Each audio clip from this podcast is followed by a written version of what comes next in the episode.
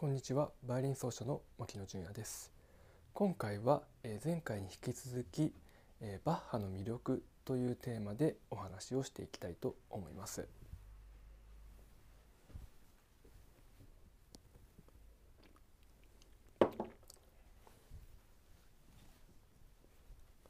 えー前回ね、えーバッハが、えーあらゆる音楽、まあ、ジャズですとか、えープログレッシブロックアートロック日本のポップスロック業界にまで、影響を及ぼしている。そして本当に多くの音楽家が彼からインスピレーションを受けて自分の、音楽活動に生かしている。ということを、お話ししました、今回はなぜ、バッハがこんなにも、人気になったのか、ということを、初めにお話ししてで次に、バッハが作曲したバイオリンのための、え6つのソナタとパルティータという曲のことについてお話をしていきたいと思います。はいえーまず最初になぜバッハがこれほどまでに有名になったかというお話ですけど、えーバッハは、えーと1685年に生まれてで1750年に、えー亡くなりました。で65年の生涯だったわけですけど当初1750年に亡くなってしまってでその後、えー約80年間ぐらいは、えーバッハの音楽っていうのはほとんど、えー世の中で演奏されませんでした。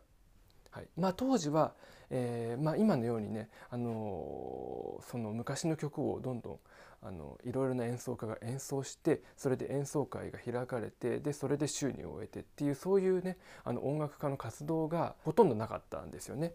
なのでそういうもう全然違った今とは全然違ったスタイルアーティストというか、まあ、音楽家の存在がそういうものだったので、えーその人の作品が、えーいろいろな人に演奏されるっていう機会は死後そういうことがなかったんですよね基本的には。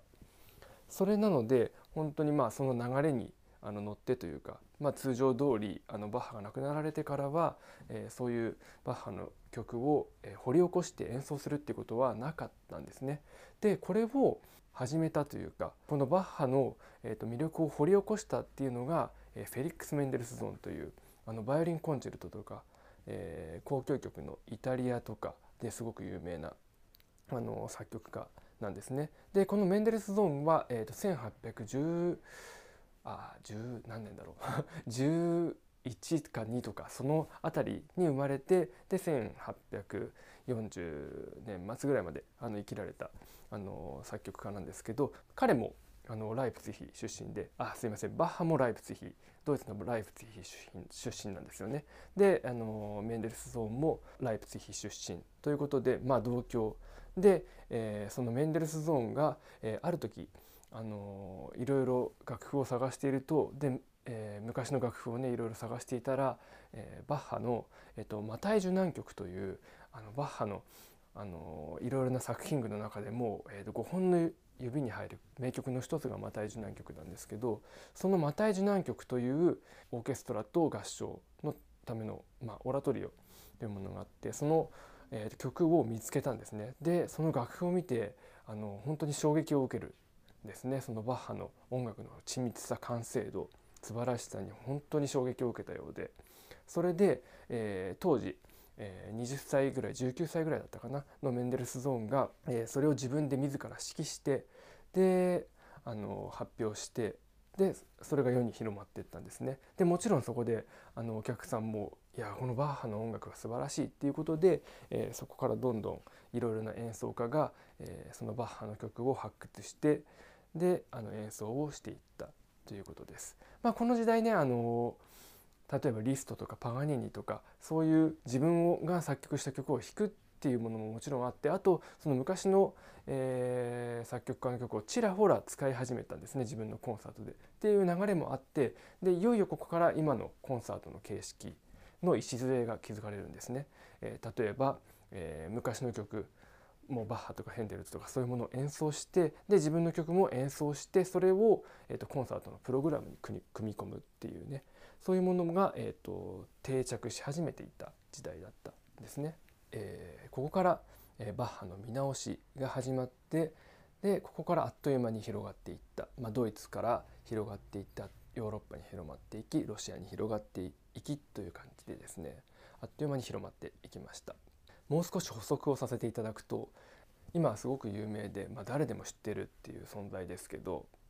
あの当時はそのバッハよりも、えー、と有名な音楽家っていうのはあの普通にいたんですよね。例えば、えーと、よく比較されるヘンデルというこの人もまたドイツ生まれ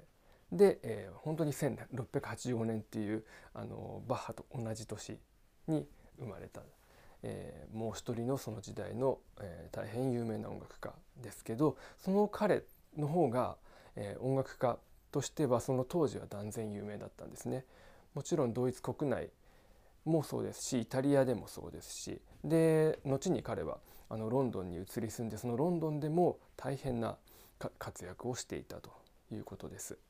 そして、えー、ドイツ国内では、えー、バッハよりも有名だったのがテレマンという作曲家がいましてそっちの、えー、テレマンの方が、えー、全然あの有名だったんですね。でテレマンは結構そのあのビジネス的なマインドというかビジネス的な考えもあのすごくあの進んでいまして、えー、すごくお金をあの稼ぎつつで自分の作品もうまく発表しつつっていうそういう才能にも恵まれていたのであの一代を風靡した作曲家でした。はい、でテレマンもねあのバイオリンのための12のファンタジーとか、えー、素晴らしい曲をたくさん残していますしヘンデルももちろんそのメサイアとかね、えー、そういう日本でも大変馴染みがある曲を何個も作曲していまして、まあ、素晴らしいなというふうには思うんですけどで彼らの、えー、テレマンとヘンデルの曲,、えー、曲の特徴っていうのは、まあ、本当に分かりやすくて親しみやすい、えー、メロディアスで複雑ではそんなないんですね。でもバッハっていうのはどちらかというとそのまあそういう、まあ、今でいうポップスのようなねそういうのがなそういう流れの、えー、と中にどっちかっていうと、まあ抗うというか自分の、まあ、やりたいものはあのとはちょっと、まあ、違うというかそういうふうなものを多分感じていたと思うんですね。それで自分のやりたいものを貫いてバッハは、えー、彼ら2人がいろいろなところにね行って演奏活動をしたんですけど、えー、バッハは生涯ドイツ国内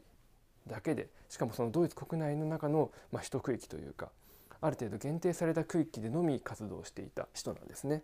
なのでそういうところも、えー、と違って当時のあの感覚ではどちらかというと、まあ、ちょっと古びたというか、えー、その大砲とか、えー、風雅とか、まあ、音楽をよく知っていないと楽しみを味わえないような、まあ、そういう音楽をバッハ自身が好んでいてそれでそのちょっと大衆のあの受けとはずれていたっていうのもあってなので当時の評価としてはまあいまいちというか、まあ、素晴らしいのは誰もが認めるところなんですけど人気という面では2人の方が全然人気があったという感じです。えー、これなかなか面白いですよね。多分当時バッハは、まあ、最後の晩年の頃のねフーガの技法とか音楽の捧げ物とかっていうのは、まあ、本当に難しいいですよね。特にフーガとかそういう作品は本当に複雑回帰。で今聞いてもかなりその響きがね調整によっていないというか調整の枠組みを通り越している。まあ、コードとかキーとかの枠組みを通り越しているっていう感じがして。で今聞いても複雑なんです。だから当時のそのねお客さんは多分、まあ、今でいうその現代音楽みたいな感じの印象だったのかなとも思ったりもします。でもこれが、えー、今ね、えー、21世紀、まあ、20世紀21世紀でも本当に多くの音楽家たちを魅了してそれでそのバッハの曲が、えーと、いろいろな形でねアレンジされていくっていうのはどこか感慨深くそして、えー、考えさせられるようなね感じがしますけど、はい。えーね、今例えば1900年始まってできたそういう無調の音楽シェーンベルクとかストラビンスキーとか、まあ、いわゆる複雑で難解なでちょっととっつきにくいような音楽でもそれがまた200年とかねするとすごくまた全然違って聞こえてで200年後の音楽家たちはそれをまあいろいろな形でねアレンジしてあのいるのかなとも思ったりするとすごくまあ夢が膨らむというかいろいろな思いが巡る感じがします。えー、次回ね、えー、最後のバイオリンの曲の、えー、6つのソナタとパルティータについてお話をしたいと思います。えー、ご清聴ありがとうございました。